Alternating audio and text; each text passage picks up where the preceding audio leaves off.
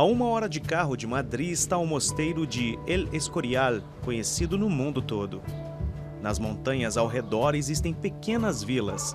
A Casa Levene fica numa delas e se mistura à natureza com harmonia. Os 80 pinheiros que ficam no terreno de 1.400 metros quadrados ditaram a forma da obra. Olá, bem-vindos a minha casa.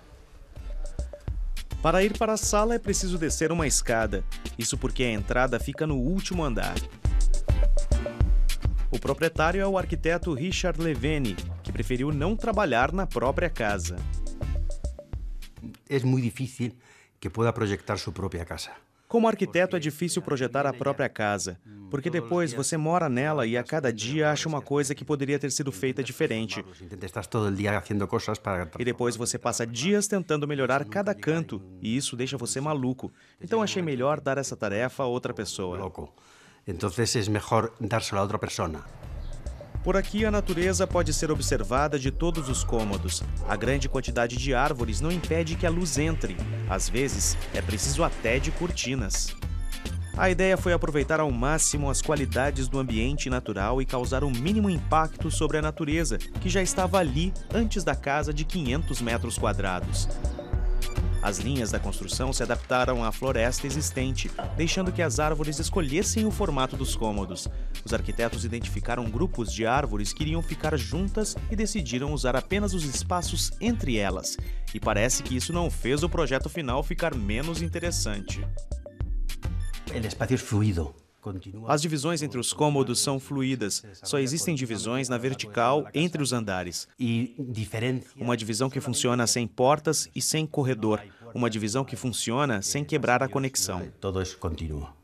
Mas, sin embargo, quedam diferenciados. A casa foi criada pelo arquiteto espanhol Eduardo Arroyo. Ele faz parte do escritório de arquitetura Nomad Architects e já assinou obras espetaculares mundo afora, Formas geométricas são usadas para criar espaços surpreendentes. Na casa Levene havia apenas uma regra: o número de árvores não deveria diminuir. Eduardo fez desse pedido o conceito central do projeto.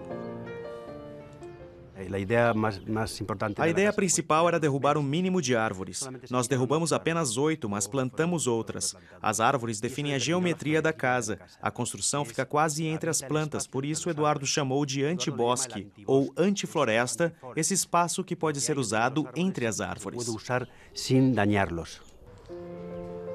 E foi esse conceito que levou a criação para o Museu de Arte Moderna de Nova York e para o Museu de Design de Londres. Richard Levene valoriza a privacidade que as árvores proporcionam, mesmo que a casa esteja perto de outras. Uma casa no meio de pinheiros, onde se pode aproveitar o máximo que a natureza oferece.